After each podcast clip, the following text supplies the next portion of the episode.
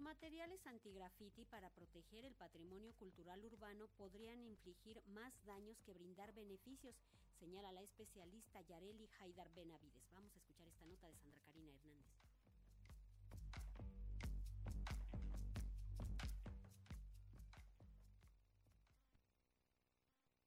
Monumentos con pintas y consignas, paredes y esculturas rociadas con pintura líquida o en aerosol es lo que queda después de los mítines, marchas y manifestaciones en la ciudad, una realidad que se ha vuelto cada vez más cotidiana y que pone en riesgo al patrimonio cultural edificado, por lo que las autoridades en algunos casos han decidido aplicar materiales anti-graffiti. Sin embargo, como explica la restauradora del arte Yareli Haidar Benavides, el uso de esas sustancias podría ser contraproducente y terminar arruinando los objetos que se desea proteger. Estoy trabajando un proyecto de materiales anti-graffiti, porque se están aplicando sobre distintos bienes culturales y en algunos casos habrá que ver qué tipo de material están aplicando, pero pueden llegar a generar más daño que beneficio.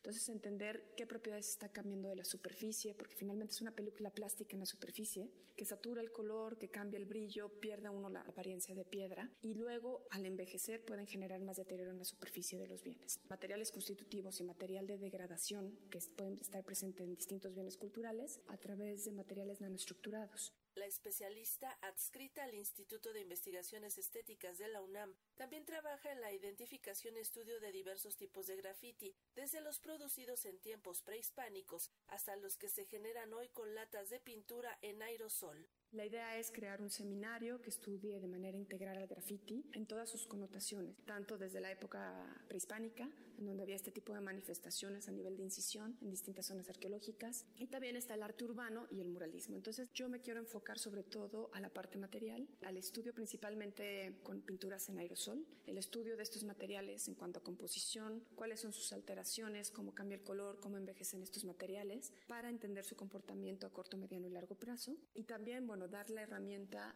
para ver si se decide conservar o en el caso que alguien decide eliminarlo, se puede eliminar.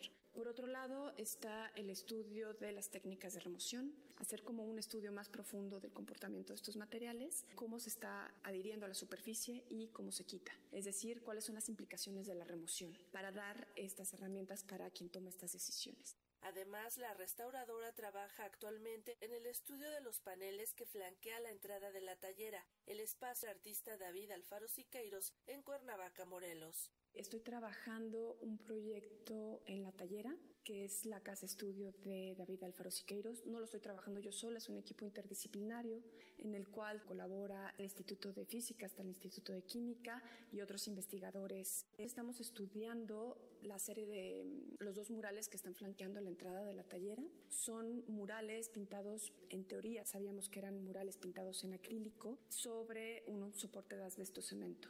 Para Radio Educación, Sandra Karina Hernández.